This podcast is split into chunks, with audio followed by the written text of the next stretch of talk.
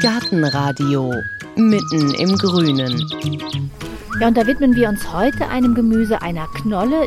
Man kann sie im Beet und auf dem Balkon anbauen. Sie ist nicht nur lecker, sondern auch schön, wenn sie blüht. Wir reden heute über die Kartoffel, über die Klassiker wie Gala und Linde, aber auch über all die anderen Sorten, die es ja wieder gibt, die blaue Anneliese zum Beispiel. Jetzt ist nämlich die beste Zeit, um sich für Kartoffeln zu entscheiden, wenn man sie zum Beispiel vorkeimen lassen will, aber auch wenn man sie als Pflanzkartoffel kaufen will. Deshalb heißt die Sendung auch Zeit, sich in Schale zu werfen. Und es gibt sogar Gärtner, die säen Kartoffeln selber aus. Und wir klären heute mal, was spricht für Säen? Was spricht für Keimen lassen? Braucht man dafür extra Pflanzkartoffeln, Saatkartoffeln oder geht das auch mit den ganz normalen Speisekartoffeln aus dem Laden? Und wir reden über eine Kartoffel, die dieses Jahr ganz neu auf dem deutschen Markt zu haben ist, die Tomcat, ein Mischwesen oben Tomate und unten Kartoffel. All das bespreche ich heute mit der Gemüsespezialistin hier in unserer Alexianer Klostergärtnerei in Köln-Porz mit Gärtnermeisterin Dagmar Hauke. Hallo Dagmar. Hallo. Kartoffeln, das ist wirklich ein Gemüse, das geht im Beet und auf dem Balkon. Ja, das geht in einem großen Kübel auch gut auf dem Balkon. Das macht halt Spaß beim Wachsen zuzugucken. Und ich habe gehört von der Leiterin des einzigen deutschen Kartoffelmuseums in München, die hat gesagt, wenn es nur ein Nahrungsmittel gäbe, die Kartoffel nämlich, das wäre das einzige Nahrungsmittel, wo man auf Dauer keine Mangelerscheinung bekommt, wenn man nur Kartoffeln isst. Da muss ich erstmal so dann zustimmen, aber das ist natürlich so eine Sache. Vitamin C ist sehr viel drin in der Kartoffel, auch andere Nährelemente, aber besser ist natürlich eine vielfältige Ernährung, klar. Aber es ist sehr vielfältig, die Kartoffel. Es gibt ja eine unheimlich große Auswahl, ungefähr 200 verschiedene Sorten gibt es zu kaufen. Gibt es da Unterschiede im Nährwert?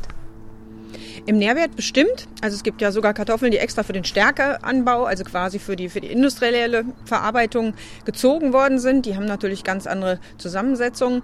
Aber grundsätzlich gilt, eine gute Kartoffel schmeckt gut und hat auch noch einen guten ähm, Nährwertgehalt. Und dann gibt es ja so Klassiker wie Linda und Gala, die sehen auch wie Klassiker aus. Also die haben so diese runde Form und sind auch gelb. Und dann gibt es längliche wie die Tannenzapfen, lila-blaue mit bunter Schale.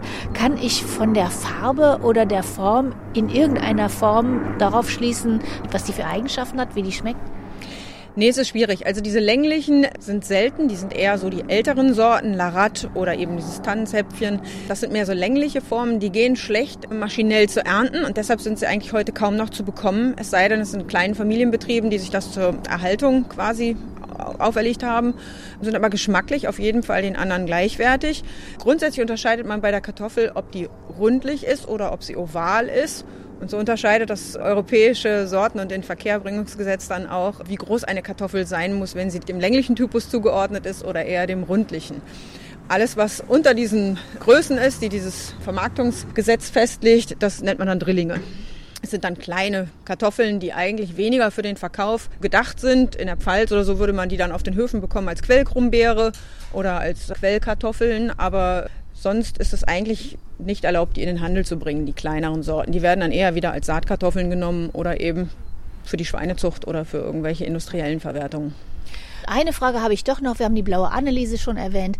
Die Farbe. Ist das wirklich auch nur eine Eigenschaft, die das einzige Unterscheidungsmerkmal ist? Oder wenn ich jetzt eine blaue Kartoffel habe oder eine rosane oder eine lilane, kann ich da auf irgendwas zurückschließen, was die dann vielleicht noch anders ausgebildet hat als andere Kartoffeln? Ja, also bei den farbigen Kartoffeln ist es so, dass es, es gibt sowohl die Sorten, die nur die Schale anders Farben haben und das Fruchtfleisch trotzdem dieses Stärke Gelb, oder es gibt auch Sorten, die komplett durchgefärbt sind. Und natürlich haben die, wenn die rosa oder lila sogar sind, Anthocyane und andere Farbstoffe in sich vereint, die zusätzlich vielleicht auch einen Gesundheitsnutzen haben. Aber wachsen tun sie genau wie andere Kartoffeln. Wenn die Kartoffeln keimen, dann sieht man teilweise schon diesen höheren Anteil an den Farbstoffen in den Keimen. Wenn nachher die Kartoffel tatsächlich blüht, ist aber die Farbe der Blüte nicht aussagekräftig über die Farbe der Knolle. Also man kann nicht unbedingt über die Blüte Rückschlüsse ziehen. Ja, das Laub ist meistens etwas dunkler bei den dunkel gefärbten Knollen. Aber sonst sind die Wuchseigenschaften ähnlich. Geschmacklich, bei einer Blinddegustation würde ich sagen, kommt da auch nicht so ein großer Unterschied raus. Klar, wenn man Bratkartoffeln macht und die sehen lila aus, muss man sich erstmal daran gewöhnen, dass die jetzt nicht verbrannt sind, sondern dass sie tatsächlich einfach nur lila sind, also dunkel sind. Man muss ein bisschen beim Kochen dann sich ein bisschen umstellen. Also Form und Farbe haben wir einen Unterschied und was für mich als Konsument natürlich das Wichtigste ist, ist mehlig oder festkochend. Mehlig oder festkochend kommt durch den Anteil von Stärke hauptsächlich in den Kartoffeln. Es gibt welche, die haben einen höheren Stärkeanteil und es gibt welche, die haben das weniger.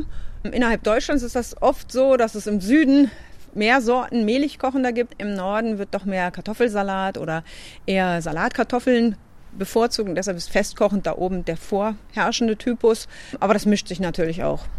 Aber gibt es einen Unterschied für die Kartoffel an sich? Also wachsen die anders, mehlig und festkochen? Sind die anders robust? Ist das nur dieses eine Merkmal, was sich da unterscheidet? Ja, es ist wirklich hauptsächlich dieser Stärkeanteil und eben die Kocheigenschaft, dass das eine eher mürbe wird und das andere eher eine feste Konsistenz behält.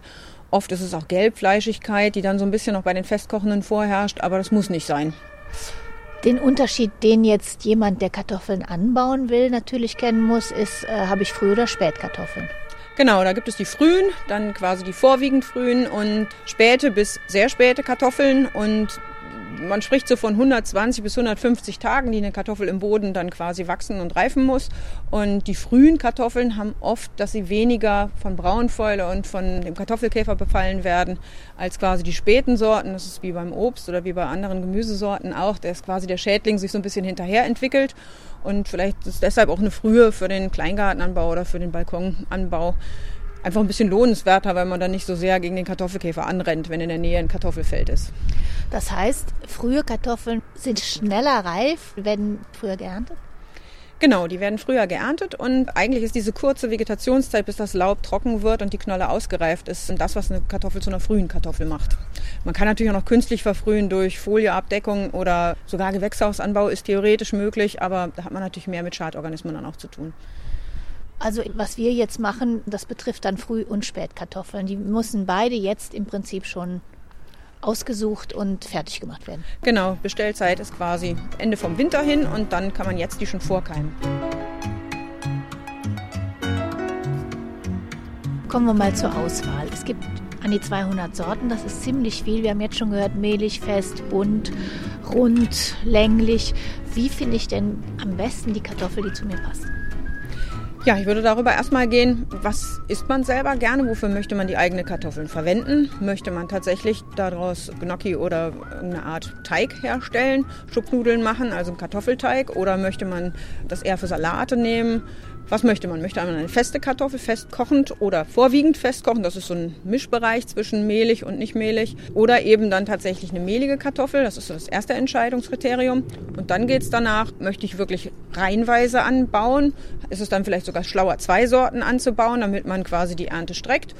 Oder macht man nur eine kleine Anzucht und will möglichst robuste Sorten haben, dann kann man sich sehr gut am Bioanbau orientieren. Welche Sorten werden dort gepflanzt und welche sind eigentlich als sehr robust bekannt. Ja, und das sind so die Vorkriterien.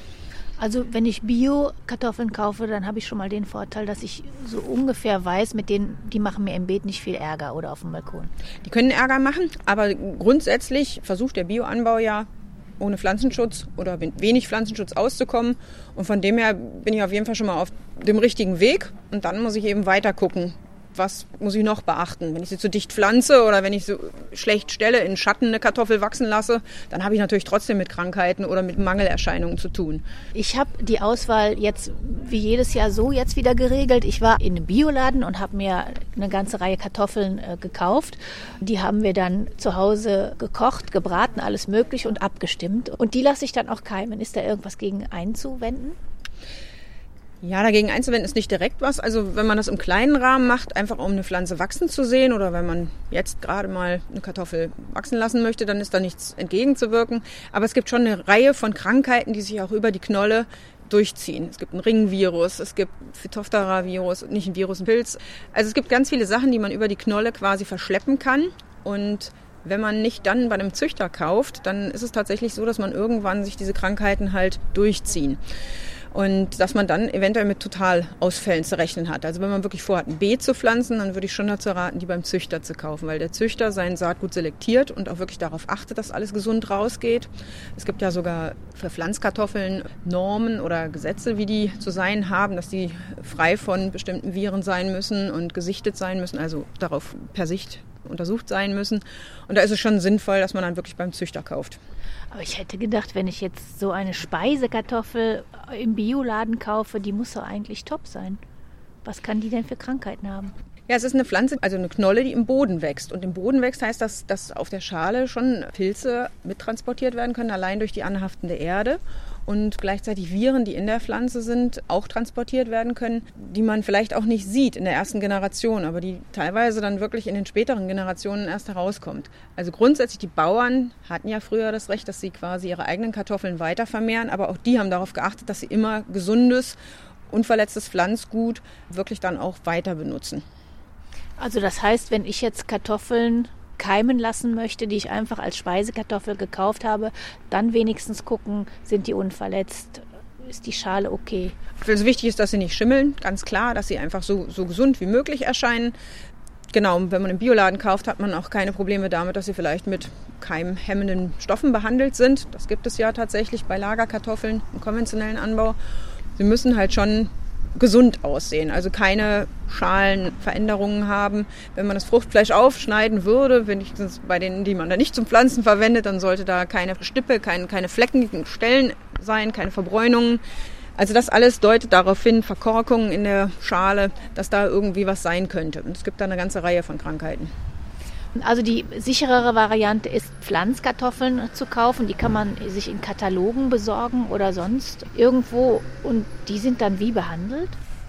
Die sind nicht behandelt. Also die sind quasi gelagert. Jede Kartoffel würde bei einer Temperatur über 5 Grad anfangen zu keimen und würde auch den Geschmack verändern. Also von dem her sind die optimal im Kühlhaus gelagert und werden dann zu den bestimmten Zeiten, wenn das Pflanzen losgeht, rausgenommen, abgepackt und versendet und können direkt vom Käufer eingesetzt werden und würden dann loslegen mit dem Wachstum.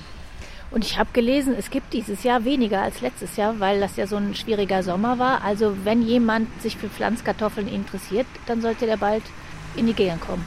Ja, es gab tatsächlich schon teilweise Sorten, gerade wenn man auf die farbigen Sorten oder auf besondere Sorten aus ist, die man im Herbst hätte vorbestellen müssen. Tatsächlich war es so, dass der Sommer 2018 ja sehr trocken war und dass die Knollen einfach insgesamt kleiner geblieben sind und auch weniger angesetzt haben, weil man gar nicht das Wasser heranschaffen konnte, um eigentlich zur wichtigen Zeit, wenn die Blüte einsetzt, fängt auch das Knollenwachstum an und da war eigentlich zu wenig Wasser da, ja, um dann wirklich die Masse zu ernten, auch für die Saatkartoffelernte.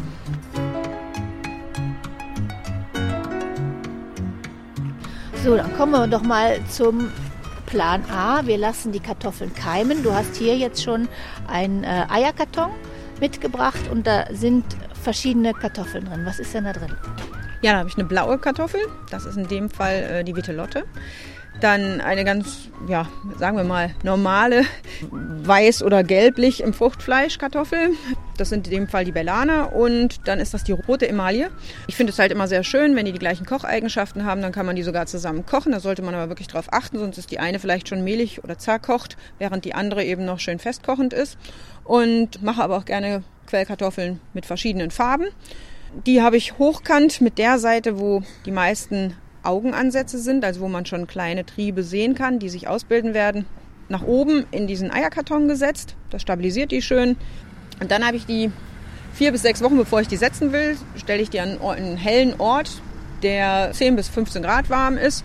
Und da treiben dann langsam diese Augen vor. Wenn es wärmer stehen, dann werden die Triebe leider zu lang und brechen sehr leicht ab und verbrauchen auch sehr viel Energie von der Knolle. Dann werden die nachher nicht viel Kartoffeln sich ansetzen. Und was man hier sehr schön sieht, du hast es vorhin ja schon gesagt, also hier sehe ich jetzt einen rosa Trieb, das heißt, die wird auch rosa fruchtfleischig, das, was wir da hinten sehen. Und bei der blauen, da sehe ich auch jetzt schon, die hat einen blauen Trieb, kann ich schon erkennen, die wird mal so. Ja, bei den Trieben sieht man das recht gut. Also bei der weißen oder bei der gelbfleischigen Kartoffel, die hat auch leicht rosa, aber ähm, das geht schon ins Helle und die werden auch schneller dann, dann ins Grünliche übergehen, während bei den dunklen Sorten die Keime schon auch diese Farbstoffe wie die Knolle haben. Also bei den lilan ist es wirklich lila und bei den rosan eher rosa. Jetzt ist hier die in der Mitte, das ist eine helle Kartoffel, die ist ganz prall und die blauen rechts und links, die sind schrumpelig. Warum? Ja, weil tatsächlich die bunten Sorten bei mir im, in meinem Keller quasi gealtert sind und auch schon Feuchtigkeit verloren haben und dadurch die Schale eben schon anfangen zu schrumpeln. Und die optimal gelagerte aus dem Handel ist diese gelbfleischige, die ich jederzeit kaufen kann, die sich für mich jetzt nicht so lohnt, im Keller selber zu überwintern. Und ähm, die ist ganz prall und kräftig und hat auch die schöneren äh, Triebe Und die ist tatsächlich im Kühlhaus überlagert, äh, gelagert worden und ist jetzt die, die wirklich die gesündesten Triebe auch austreibt. Aber ist das schlimm, wenn die Schale ein bisschen schrumpelig ist?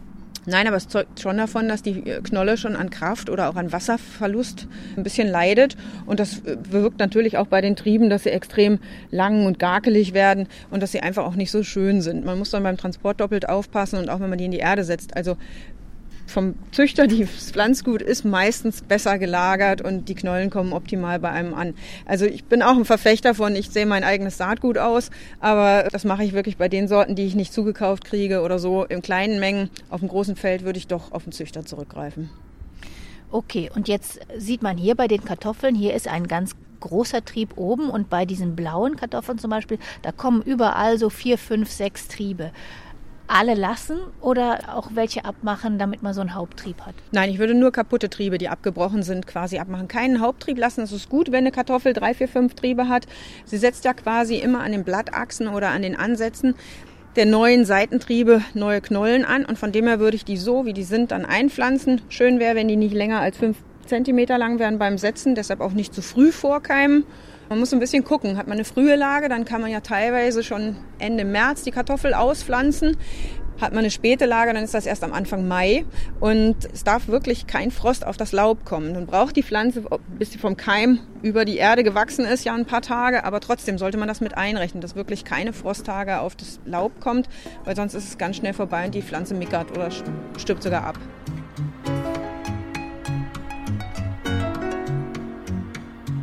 Jetzt haben wir am Anfang schon gehört, ich habe das auch mit Erstaunen gelesen, dass man Kartoffeln auch aussäen könnte. Für wen ist denn sowas? Ja, das Aussehen, das ist das Züchter, die wirklich dann auch verschiedene Kartoffeln miteinander kombinieren und gucken, was kommt Neues raus. Also die machen das teilweise über diese Art, also die jetzt nicht eine Art erhalten wollen, aus der Art, die nachziehen, sondern die quasi neue Eigenschaften miteinander kombinieren und etwas Neues entsteht, eine neue Sorte. Das ist was für Leute, die Spaß daran haben, etwas von klein auf wachsen zu sehen, aber für den normalen Kleingärtner oder auch Balkongärtner ist es zu aufwendig und auch zu vage, was wirklich wächst. Und eine Kartoffel hat einen hohen Stickstoffanspruch und wenn das denn nicht dem genügt, sei es durch Auswaschung im Topf oder sei es einfach, weil man als, als Gärtner jetzt nicht so hinterher ist mit dem Nachdüngen, dann kann das sein, dass diese kleinen Pflanzen sehr schlecht dann wirklich äh, bis zum Knollen reifen, dass die so groß werden, dass die wirklich dann auch heranwachsen. Also wer wirklich Kartoffeln ernten möchte und nicht nur Spaß daran hat, eine Pflanze von klein auf bis ganz groß zu ziehen, für den ist wirklich, dass man eine Pflanzkartoffel kauft, einfach schon so ein Vorsprung, dass es schneller rangeht und dass dann auch wirklich Knollen daran wachsen. Ich habe auch noch nie Kartoffelsamen gesehen. Nee, den gibt es auch sehr selten zu kaufen. Das ist ähnlich wie Erdbeersamen oder so, die gibt es auch ganz selten zu kaufen. Bei Zwiebeln gibt es das häufiger, aber auch da ist es so, die Setzzwiebel, die setzt man ab März oder irgendwas und die andere muss man einfach schon Anfang Februar aussehen. Also man braucht einfach einen extremen Vorlauf und meistens hat man den im Garten nicht, weil der Boden nicht offen ist, weil man noch nicht die Vorfrucht runter hat, weil die Grünung noch nicht eingearbeitet ist oder irgendwas. Und ja, deshalb rate ich zu Pflanzkartoffeln, ist so. Okay, dann würden wir sagen, wir hätten jetzt vorgekeimt. Dann ist die Frage, wann müssen die in die Erde? Mir hat mal einer gesagt, wenn man sich mit dem Hintern auf den Boden setzen kann und der Hintern wird nicht kalt, dann kann man die Kartoffeln setzen. Ja, ich habe das ein bisschen anders, mit, mit, mit, wenn der Boden 10 Grad hat, aber im Endeffekt kommt das ja aufs Gleiche raus. Genau, also 10 Grad der Boden, dann sollte man eine Kartoffel setzen. An Licht- oder warmen Stellen kann das früher im Jahr sein und in kalten Gegenden ist es später. Wichtig ist, dass es wirklich humoser, gut lockerer Boden ist, wo vorher auch keine Kartoffel gestanden hat, mindestens drei Jahre lang, damit nicht die Nährstoffe schon raus und Krankheiten vielleicht schon im Boden sind und dass einfach der Boden gut vorbereitet ist und die Kartoffel dann wirklich auch ihre 10 cm tief in den Boden kommt, man noch Möglichkeit hat, später anzuhäufeln. Wenn man eine Reihe anlegt, dann ist es schön, wenn man die in Windrichtung anlegt, dann trocknen die Blätter schneller ab und man hat weniger mit Fäulen zu tun, mit dieser Kraut- Braunfäule, die bei Kartoffeln ja wirklich auch Ausfälle bewirken kann. 8 bis 10 cm tief in den Boden, eine Furche gezogen, da reingelegt mit den Augen nach oben, sodass die Augen direkt loslegen können. In 25 bis 40 Zentimeter Entfernung die nächste Knolle und die nächste Reihe dann quasi 50 bis 70 Zentimeter davon entfernt. Dann lässt man sie wachsen und wenn sie 10 cm aus dem Boden rausgucken mit ihren Blättern, dann häufelt man sie einmal an, damit eben gerade in diesen Blattachsen und überall die Kartoffel setzt seitlich neben der Mutterknolle und über der Mutterknolle quasi neue Knollen an. Und wenn man anhäufelt, erreicht man, dass dadurch mehr Erdvolumen da ist, dass die Knollen oben angesetzt werden. Also nach 10 cm, wenn die Pflanze rausguckt, anhäufeln und das noch ein zweites Mal wiederholt, wenn sie wieder so 15 Zentimeter gewachsen sind und dann hat man so einen schönen stabilen Erdkugel oben drüber und dann kriegt man viele Kartoffeln. Und ich muss da noch mal einmal fragen, ich habe ein Beet, das ist nicht so groß, wo ich gerne wie letztes Jahr wieder Kartoffeln reinpflanzen würde. Nee, also Kartoffeln ziehen schon sehr viel Nährstoffe aus dem Boden und können eventuell durch die Ernterückstände auch Krankheiten hinterlassen. Also es wäre schon wichtig, dass man wechselt. Schön wäre sowas wie quasi die frühen Bohnen, die Puffbohnen vorweg und dann dahinter vielleicht noch Kartoffeln oder tatsächlich mal die Hälfte des Beetes mit Gründüngung einfach nur vollgesät für ein Jahr lang zur Bodenlockerung und einfach auch zum Nährstoffeinbringung. Ich habe aber ganz viele Kleingartennachbarn, die setzen seit Jahren immer Kartoffeln auf dieselbe Stelle. Wieso passiert denn bei denen da nichts? Also entweder haben die einen sehr guten Boden oder äh, bringen sehr viel Kompost auf, dass sie quasi neuen Erdboden aufbringen, einbringen es wird irgendwann was passieren. Es ist ähnlich wie bei Tomaten. Irgendwann stellt sich eine Bodenmüdigkeit ein und irgendwann werden die Knollen auch kleiner. Das passiert nicht sofort, von jetzt auf gleich, also im nächsten Jahr, so dass man denkt, oh Gott, oh Gott, warum habe ich dieses Jahr nur ganz kleine oder so, sondern das, das passiert so, dass man es gar nicht unbedingt mitkriegt, aber die Erträge werden deutlich weniger, sodass man dann nach drei Jahren nur noch die Hälfte erntet oder noch weniger. Und es nimmt wirklich die Krankheitsanfälligkeit unheimlich zu. Also man sollte sich das nicht wirklich selber antun, dass man sich irgendeine Krankheit, die nachher im Boden verbleibt und die dann eventuell auch das Anbauen von selbst nach drei Jahren Wechselfrucht oder Gründüngung dazwischen oder so dann immer noch im Boden ist, da wirklich Krankheiten, die sehr äh, unschön sind. Ich würde es nicht tun. Ich würde wirklich wechseln. Wenn ich kann, würde ich dazwischen auf jeden Fall Gründüngung aussehen. Da ist eine Lupine, die Tiefen lockert, total klasse, weil sie auch noch gleichzeitig Stickstoff einsammelt. Da ist ein Gelbsenf gut. Alles, was nicht mit der Kartoffel verwandt ist, als Gründüngungspflanze dazwischen, hilft dem Boden, tankt den Boden auf und äh, hält den Unkraut frei in gleicher Zeit, lässt die Feuchtigkeit im Boden. Also von dem her, ich würde wirklich dazwischen mindestens ein Jahr mal was anderes anpflanzen. Das waren drei. Und gibt es eigentlich Kartoffelkrankheiten, die auch für den Menschen dann gefährlich sind? Ja, also wenn, wenn Kartoffeln zu hoch gepflanzt werden und tatsächlich äh, vergrünende Effekte da sind, dass sich das Solanin, also dieses, was in Nachtschattengewächsen halt vorkommende Gift, was auch in den Samen von Kartoffeln sehr, sehr äh, in großen Mengen vorkommt, also die gesamte Pflanze ist ja giftig, aber die höchste Konzentration ist in den Samen, kann sich in den Knollen auch, man soll beim Kochen das Grüne wegschneiden und nicht mitessen, soll ja eigentlich die Kartoffel auch schälen. Man sagt ja immer, die Vitamine sind gleich unter der Schale trotzdem schälen? Eigentlich schon, obwohl es natürlich tolle Rezepte gibt mit einfach nur halbiert aufs Backblech, oben Meersalz drüber und dann ähm, quasi à la Italien gekocht im, im, oder gebraten unten im Backofen. Das ist natürlich sehr lecker, aber eigentlich sollte man eine Kartoffel schälen, weil die Solanine unter der Schale sitzen. Ja, das sind geringe Mengen Solanin, davon ist nicht die Rede. Aber wenn wirklich eine Kartoffel grün ist, dann muss sie wirklich weggeworfen werden.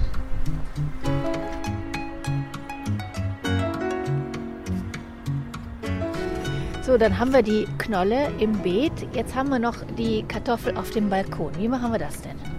Ja, eine Kartoffel auf dem Balkon ist schön, wenn man sich selber oder Kindern zeigen will, wie wächst so eine Kartoffel überhaupt. Also mein Sohn spielt immer sehr gern Terraria oder andere Computerspiele und erzählt mir, wie er Kartoffeln setzt und erntet. Das finde ich immer etwas, ja, befremdlich. Also Im Computer? Ja, im Computer geht das wohl auch. Und um ihm das dann aber zu zeigen, wie das in der Wirklichkeit ist und dass das nicht quasi am gleichen Tag noch erntbar ist, mache ich das sehr gerne im Kübel. Dann braucht man so 15 bis 20 Liter Kübel. Da passen dann drei Pflanzkartoffeln rein. Ähnlich gesetzt wie im Boden, dass man noch nach oben Platz hat, ein bisschen Erde aufzuhäufeln. Und, Welche ähm, Erde?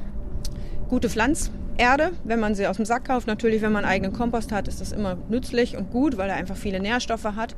Ich hätte jetzt gedacht, dann nimmt man Gemüseerde. Ja, eine Gemüseerde unterscheidet sich ja nicht viel von der Pflanzerde. Die Pflanzerde hat, wenn, Langzeitdünger drin. Gemüseerde hat vielleicht sowohl Anteile von schnell verfügbarem Dünger als auch Langzeitdünger, aber es sollte eine krümelige, gut humose Erde sein, die das Wasser zwar hält, aber nicht verschlemmt, also mit nicht viel Ton, aber schon Tonanteilen oder Lehmanteilen die Gemüseerden an sich sind ja ein Kunstprodukt, was quasi das Gemüsebeet ersetzt. Wenn man aber eine Pflanzerde jetzt nur hat, dann wächst das auch in Pflanzerde. Man sollte sich schon überlegen, ob man irgendeine Art von organischem Dünger dazu bringen kann. Sei es eine Komposthaufen, sei es Tee, Kaffee, irgendwas Reste, die man aus der Küche hat, die ein bisschen angerottet sind, damit wirklich dieser hohe Stickstoffbedarf der Kartoffel auch gedeckt wird. Und dann wächst die Pflanze, sie wird angehäufelt. Man kann sie sehr gut kontrollieren, weil es ja auf einer schönen Höhe dann auch schon ist zum Gucken. Und im Herbst oder im Spätsommer, wenn das Kraut abtrocknet, ist es sehr schön, dass man diese lockere Erde dann mit den Händen durchwühlt und nach den Kartoffeln sucht. Und es ist ein bisschen wie Ostereier suchen in der Erde. Das machen die Kinder immer sehr gerne mit, selbst die älteren Kinder. Und ich habe jetzt gerade einen Katalog zugeschickt äh, bekommen, einen Pflanzkatalog. Und da ist hier auch praktisches Zubehör drin. Guck mal, hier ist so ein Potato Pot, heißt der, zweiteilig, kostet 9,99. Und das sind im Prinzip so zwei Töpfe in einem. Brauche ich sowas? Also ich glaube, dass man das nicht braucht. Ich glaube, das kann man sich selber eigentlich aus den Töpfen, die man zu Hause hat, machen. Wichtig ist, dass es ein großer Pott ist. Also wirklich diese 10, 15 Liter, je nachdem, wie viel Pflanzen man reinsetzen will. Ein bis zwei bei 10, 15 Liter wäre wichtig. Und dann zwei Töpfe übereinander mit der gleichen Größe. Den einen kann man sich dann selber seitlich drei Fenster reinschneiden. Du hast hier schon zwei mitgebracht. Da ist, da hast du jetzt einfach mal vor, so ein, wie so ein Tor drauf gemalt. Genau. Und das schneidet man das, das schneidet aus. man selber aus, lässt den Boden drinnen zur Stabilisierung und der Haken ist halt, dass quasi die Kartoffeln ja durch ihre Feinwurzeln die Erde halten und man durch Drehen des oberen Topfes dann die ganze Sache hochziehen kann, ohne dass der Erdballen auseinanderfällt. Man sollte vorher vielleicht ein bisschen gießen, dass die Erde wirklich gut zusammenhält. Und dann kann man sehen, wie aus den kleinen Knollen langsam große werden. Wenn man das zu häufig macht, reißt man natürlich auch immer so ein bisschen die Wurzeln lose oder man muss ja sich vorstellen, dass da zwischen dem Obertopf und dem Untertopf auch immer ein bisschen Luft ist. Das ist nicht so ganz optimal. Also ich würde das ja nicht jeden Tag machen, um zu gucken, wie viel sind sie denn jetzt gewachsen. Das würde dann das Pflanzenwachstum einfach auch ein bisschen einschränken. Aber generell, um sich das anzugucken, kann man das machen. Es gibt auch Möglichkeiten, das in ein Aquarium zu setzen und das quasi durch das Glas zu gucken. Aber da ist natürlich nie der Wasserabzug so gut, als wenn man das wirklich im Topf oder im gewachsenen Boden gepflanzt hat ja, von dem her kann man da so ideal sich eine Maßnahme machen, um das mal deutlich zu machen. Da müsste man ja auch ins Aquarium Löcher machen eigentlich, damit das Wasser Ja, oder dezent gießen, also wirklich durch Stäuben oder durch wenig Gießen. Es geht. Mit Erdnüssen habe ich das auch schon mal gemacht, es geht. ja. Okay, das ist vielleicht wirklich was für Liebhaber oder wenn man Kinder hat, aber man muss ja sagen, man hat dann nicht nur am Ende der Saison die Knollen. Ich finde ja Kartoffeln, auch das Laub sehr schön, vor allen Dingen, wenn die dann blühen. Das mhm. ist auch monatelang was Grünes. Mhm. Das ist eigentlich eine tolle Sache, oder? Ja, es ist schön, genau, gerade weil dann auch erst noch die Blüte kommt, bevor das Laub dann kaputt geht. Es bedeckt den Boden auch ganz wunderbar. Also es ist schon eine schöne Pflanze an sich. Früher wurde es ja auch zu Zierzwecken mehr gepflanzt als wirklich zum Anbau vor ein paar hundert Jahren, ja. Die Kartoffel? Ja, die ist als erstes Jahr berühmt geworden in äh, den Adelskreisen als Kopfschmuck durch die Blüte. Die wurde gar nicht gegessen in Versailles und so weiter. Also die wurde von den Damen im Haar getragen.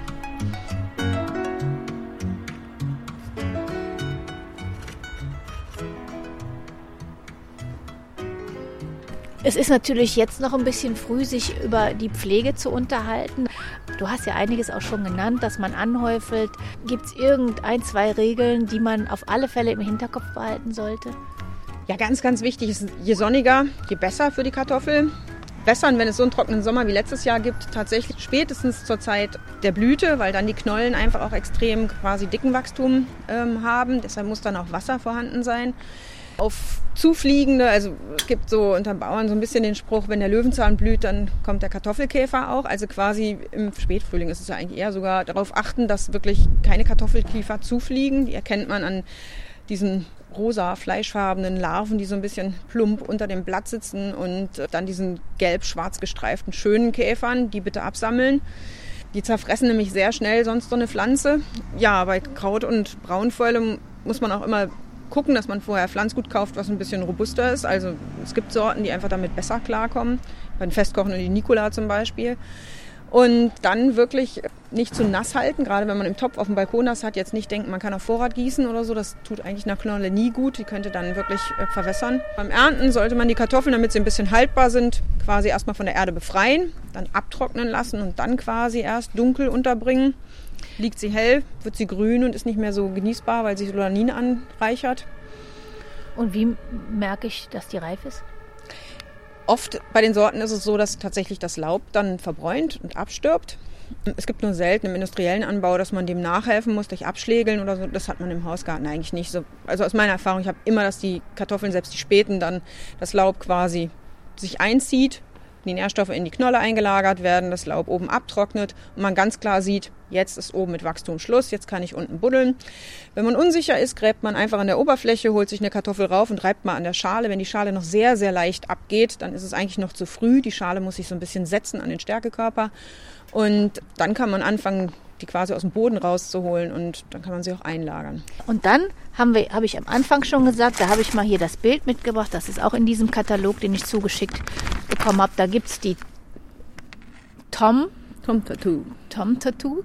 Und das ist eine Pflanze, die ist oben Tomate und unten Kartoffel. Du als naturnahe Gärtnermeisterin, was hältst du von sowas? Ja, das ist die eierlegende Wollmilchsau. Also das ist äh, quasi eine Pflanze mit allem, soll das sein, aber ja, ich glaube, dass die Natur das nicht so vorgesehen hat. Natürlich gehören Tomate und Kartoffel zur Familie der Nachtschattengewächse und wenn man sich Mühe gibt, kann man die auch aufeinander veredeln und kann da auch einiges versuchen. Die Bilder, die es in den schönen bunten ja, Saatgutkatalogen gibt, sind meistens unter Freilandbedingungen aufgenommen oder sogar künstlich zusammengestellt. Also von dem her würde ich nicht alle Versprechungen glauben. Natürlich ist das was für Frickler, die das gerne ausprobieren wollen auf kleinem Raum. Aber es ist auch so, wenn man verschiedene Sachen miteinander veredelt, dass es immer einen kräftigen Partner und einen schwächeren gibt. Und ich habe wenig Erfahrung mit sowas. Ich glaube eigentlich, dass einer der beiden unterversorgt wird, es sei denn, man düngt extrem. Und deshalb glaube ich auch nicht, dass Tomate und Kartoffel optimale Partner sind, weil beide sind anfällig für Kraut und Braunfäule und haben nicht unbedingt verschiedene Krankheiten. Also von dem her ist das auch noch so eine Sache, dass das zusätzlich dann noch eine doppelte Krankheitsanfälligkeit gibt ohne noch sich gegenseitig den Nährstoff abzuziehen. Und ich würde doch dazu raten, dass man zwei einzelne Pflanzen und jeder Pflanze ihren Wuchs lässt und dann hat man, glaube ich, die besten Bedingungen. Ja, vor allen Dingen, wenn man die Kartoffeln erntet, dann ist die Tomate auch kaputt. Und ich erkenne ja auch gar nicht am welken Laub, ob die reif ist oder nicht. Ja, genau. Man erntet dann quasi, muss dann im Herbst die Tomate, die dann gerade anfängt zu tragen, quasi abernten. Ähm, ist für mich ein bisschen widersprüchlich. Also ja, ver verstehe ich nicht wirklich den Zusammenhang. Ich glaube, es ist einfach die Spaß am Kombinieren, alles Mögliche, was möglich ist, zu machen. Aber ob das sein muss, muss jeder für sich empfinden. Also ich finde, da fehlt noch eine Aubergine und eine Tomate obendrauf, dann ist es perfekt. Naja, wenn unsere Hörer das mal ausprobieren sollten mit der Tomto, dann schreiben Sie uns doch Ihre Erfahrungen an info@gartenradio.fm. Interessiert uns, dann greifen wir das Thema vielleicht nochmal auf. Gärtnermeisterin Dagmar Hauke von der Alexianer Klostergärtnerei in Köln-Porz. Vielen Dank für das geballte Kartoffelwissen. Bilder und Infos finden Sie wie immer auch auf gartenradio.fm und Dankeschön fürs Zuhören, sagt Heike Sikoni.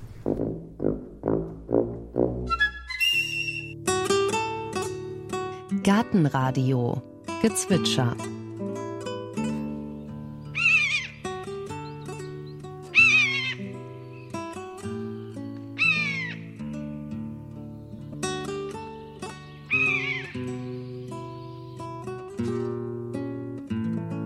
Das war der Mäusebussard. Gartenradio Ausblick. In der nächsten Folge hören Sie Gemüse im Weltall. Derzeit umkreisen zwei Gewächshäuser mit Gemüse in 600 Kilometern Höhe in einem Satelliten die Erde. Ob es sich gut entwickelt, beobachtet im Deutschen Zentrum für Luft- und Raumfahrt in Köln der Gravitationsbiologe Jens Hauslage. In der nächsten Folge erzählt er uns, wozu wir Gemüse im Weltall brauchen, welche Schwierigkeiten es zu überwinden gibt und was wir auf der Erde von galaktischem Gemüse haben.